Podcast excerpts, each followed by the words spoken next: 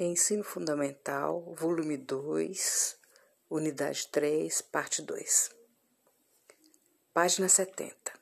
Preso Napoleão III, foi proclamada a Terceira República na França, assumindo o poder Adolphe Thiers, conservador e ex-ministro, que aceitou a rendição humilhante com os vitoriosos prussianos. Na rendição, a França foi obrigada a pagar os custos pela guerra para a Prússia, com altos impostos.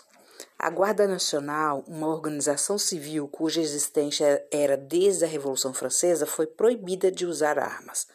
A população, percebendo o golpe, expulsou Thiers pela sua manobra e também o exército prussiano. Foi anunciada a Comuna de Paris, de março a maio de 1871.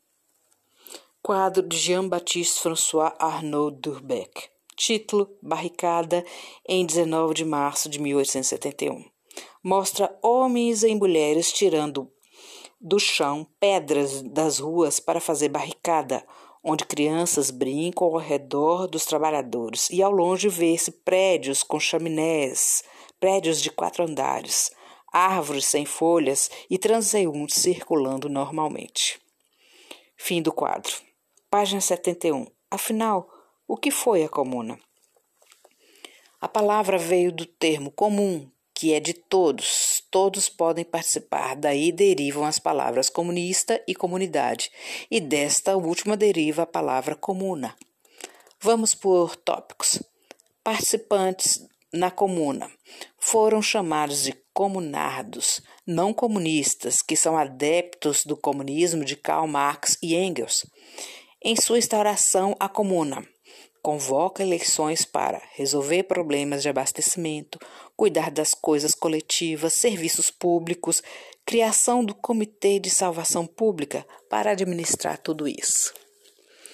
Soluções dadas pelos comunardos para problemas sociais, escolas para as crianças, escola pública, laica, sem interferência da igreja, mulheres, mesmos direitos que os homens e outros assuntos referentes à justiça, religião, economia, política internacional. Ideias consideradas radicais até hoje produzidas pelos revolucionários. Controle operário da produção através de cooperativas, da redução da jornada de trabalho, legalização dos sindicatos. Muitos capitalistas industriais fugiram de Paris nesse momento sistemas de transporte foi reorganizado e gratuito a todos, distribuição das residências vazias para moradia popular e proibiram a especulação imobiliária. Plano de previdência social para todos os cidadãos. Fim da construção de ruas que agredissem espaços verdes e áreas de convivência na cidade. Princípio a educação pública laica, gratuita, obrigatória e universal para homens e mulheres. Igualdade das mulheres em relação aos homens. Página 72. Pense sobre. Os comunardos se ocuparam com a justiça, política, economia e também com a cultura da sociedade. Trataram sobre a independência da mulher, das crianças, liberdade de nascimento, direito à informação sexual desde a infância, direito ao aborto e prevenção à gravidez. Crianças não eram propriedades dos pais. Assim, na escola, eram autônomas, tomavam suas próprias decisões, regendo suas vidas. Página 76. A Comuna e sua organização política. Por dois meses, a administração da cidade de Paris foi feita pelo Comitê Central Revolucionário, entrando os operários em contato com a realidade do poder, revolucionando a organização do Estado e de fazer política. Mais decretos realizados pelos comunardos para eliminar a burocracia, acabando com a corrupção dos políticos e funcionários públicos, eles decretaram separação entre Igreja e o Estado, fim dos exércitos permanentes, extinção dos trabalhos noturnos nas padarias, reabertura de fábricas que estavam fechadas, que seriam dirigidas por corporações de operários, instituiu o ensino gratuito. Princípios políticos defendidos pela Comuna membros da administração não podem perpetuar no cargo, sendo este revogado a qualquer instante. Seria uma ação antiburocrática. Remuneração de cargo político tem que ser igual à remuneração de um operário qualificado, com o objetivo de acabar com privilégios de funções públicas. Fim de corpo armado diferente da população. A nação e o povo em arma, ou seja, ideia de extinção do exército. Abolição de, dos três poderes, executivo, legislativo e judiciário. A comuna representava os três poderes. Resumindo, a comuna representaria o povo diretamente. Não aboliram o Estado, como defendiam alguns comunistas, seria a construção de um novo sistema para administrar os bens públicos ao invés da estrutura burocrática do Estado antigo. Por tudo isso, o Estado passa a ter agora só sua função administrativa, podendo a função política só cumprir a ordem dos cidadãos. Assim, as funções do Estado seriam cumpridas pela sociedade. Calma, um operário não substituiria um juiz. O objetivo aqui é eliminar a burocracia, a ordem hierárquica de competência e decisão de tarefas. Quando o poder judiciário não existindo mais o juiz profissional, sendo eleito para a função de juiz representantes das sociedades, tendo o Estado a função política de só cumprir ordens mediante a decisão dos cidadãos. Página 77. A Semana Sangrenta. Outras cidades proclamaram comunas, porém duraram pouco tempo. O governo francês se organizava na cidade de Versalhes para enfrentar a comuna. O embate contra a comuna se aproximava. Os prussianos estavam ao redor de Paris após a Guerra Franco-Prussiana. Eles não invadiram a cidade tomada pela comuna, população armada. Tinham alcançado seu objetivo, a vitória militar e uma parte do território francês, Alsácia, Lorena, ricas em minério. Contudo, os prussianos temem que a revolução se espalhe e liberam prisioneiros de guerra franceses para se juntar ao exército francês, colaborando com o governo, a nobreza e a burguesia francesa, diluindo a rivalidade entre os países. No mês de maio de 1871, com brutalidade e de extrema impiedade, o exército francês enfrenta as barricadas dos trabalhadores. Começa o massacre. Para os registros históricos, conhecido esse momento em Semana Sangrenta. Como Semana Sangrenta? Análise de duas imagens. A primeira é uma litogravura mostrando a Batalha dos Comunardos na tomada de Paris em 1871. É o título. Onde retrata uma barricada defendida por mulheres e a cavalo dois soldados amotinados que ficaram ao lado dos comunardos prédios em tons de bege, fumaça, armas sendo carregadas para continuarem disparando, com exceção de poucos homens de uniforme azul que se vislumbra ao longe na barricada ou antes dela, e os soldados a cavalo, todo o resto são mulheres armadas. A maioria de vestido, uma outra de calça. A barricada está à direita e as mulheres também, e no centro da litogravura. Uma bandeira vermelha hasteada próximo à barricada começa a se quebrar na confusão. Fim da imagem. A segunda é uma pintura de Georges Victor Clary. Título: O incêndio das Tulherias em maio de 1871 mais realista que a primeira, que mostra o início do movimento, essa mostra a derrota a barricada aberta ao meio e vários corpos de trabalhadores caídos em cima das pedras.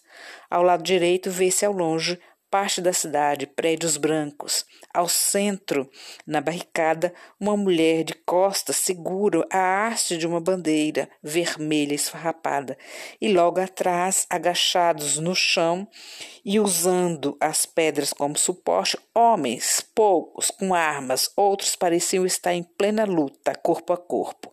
Do lado esquerdo, o palácio Tulherias, tendo mais ao fundo do mesmo muita fumaça. Fim da pintura. Teremos outro podcast com testemunho de sobreviventes, descrição de gravuras. Provérbio chinês. Os professores abrem a porta, mas você deve entrar por você mesmo. Bons estudos. Testemunho. Página 79. 20 mil homens, mulheres e crianças mortos durante a batalha ou após a resistência em Paris e no interior. Pelo menos 3 mil mortos nas detenções, nas barracas, nos fortes, nas prisões, na Nova Caledônia, no exílio ou de doenças contraídas no cativeiro. 13.700 condenados apenas que, para muitos, duraram nove anos. 70 mil mulheres, crianças, idosos privados de seus arrimos ou jogados para fora da França. 107 mil vítimas aproximadamente. Eis o balanço das retaliações da alta burguesia à Revolução de dois meses, do dia 18 de março. Lissanger, Prosper Olivier. História da Comuna de Paris, página 487. Análise ou interpretação de um quadro. Página 79. Quadro de Gustave Bollinger. Título: Batalha na Praça da Concórdia durante os últimos dia das, dias da Comuna de 1871. Mostra prédio em chamas, prédios em chamas. Um deles parece o prédio da Prefeitura de Paris. Muita fumaça no ar, apesar disso, vemos os prédios ao fundo e bem à frente soldados, a pé com suas espadas na mão. Do lado esquerdo do quadro, quase ao centro, soldados de alta patente em seus cavalos. Depois deles, canhões. Uma carroça mais ao fundo e mais soldados à direita, todos dando a sensação de movimento, uns dando ordens com seus braços esticados, com ou sem espadas nas mãos, outros atirando rumo às laterais da prefeitura e chegando mais próximos dela. Na frente da prefeitura vê-se vultos de pessoas em meio à fumaça. Fim do quadro. Testemunho.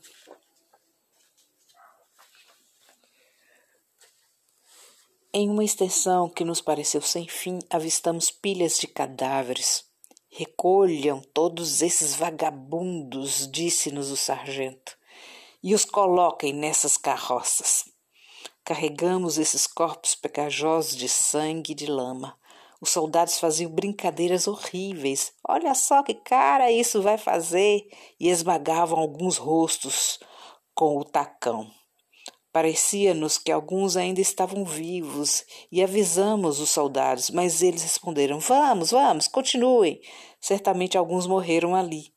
Colocamos mil e novecentos e sete corpos nas carroças. Lisa Gray, Prosper Olivier, História da, da Comuna de 1871, página 525. Gravura Segundo quadro, Alfred Henry Derschel, título O Muro dos Federados no cemitério Père Lachaise, 28 de maio de 1871. De cor quase única, só muda as tonalidades e os traços que formam as pessoas e o cenário. Um bege pálido sem vida. Encostados ao muro, de um cemitério vemos homens e mulheres em posições variadas, alguns caídos ou caindo, outros dando a impressão que levaram uma bala no peito, outros cobrem o rosto com os braços, outro, outros cruzam as mãos logo abaixo do quadril na frente do corpo, outros levantam os braços como se tivesse acabado de receber também um tiro. Uma mulher esconde seu rosto atrás do braço de um homem e este inclina a cabeça em sua direção. E a poucos metros jogados no chão do cemitério estão os pertences dos fuzilados. No canto direito do quadro vemos um monte de terra, com uma cruz mais ao fundo e duas pás, uma enterrada na terra e a outra caída sobre o monte. Fim do quadro. Terceiro quadro, foto de Paul Charles C. Moreau. Título: Na Barricada. Fotografia exposta no Salão dos Artistas Franceses de 1909. Negativo monocromático em suporte de vidro. preto e branco, né? Temos mais uma vez um cenário de barricada, muitas pedras no chão e no canto direito parece uma escada de madeira com cordas enroladas na parte de cima. À frente da barricada, vemos ao fundo do quadro está o exército francês. Um único soldado se destaca, se posicionando à frente do pelotão, parecendo conversar com o líder da barricada. Na barricada, em cima das pedras, de casaca escura, cobri, cobrindo-lhe até o joelho, um homem parece discursar para o pelotão. Atrás dele, com aspecto de ansiedade pelo resultado do conversa, os comunardos, todos homens, com seus rifles, com a bandeira francesa, apesar de não ter cor, os homens com chapéus variados, cartola, barrete frígio, já na direita da foto, agachado e de costa para o grupo, um garoto que usa uma espécie de bolsa de couro ajeitada ao corpo e em cima de um barril ele mexe com cartuchos das armas, como prevendo o final do discurso. Ele é o único que está de, de costa para o pelotão. Depois dele, outro homem com a arma na mão, com um barrete frígio na cabeça, observa como todos os outros, o pelotão francês. O clima é tenso. Fim da foto. Por que tal violência?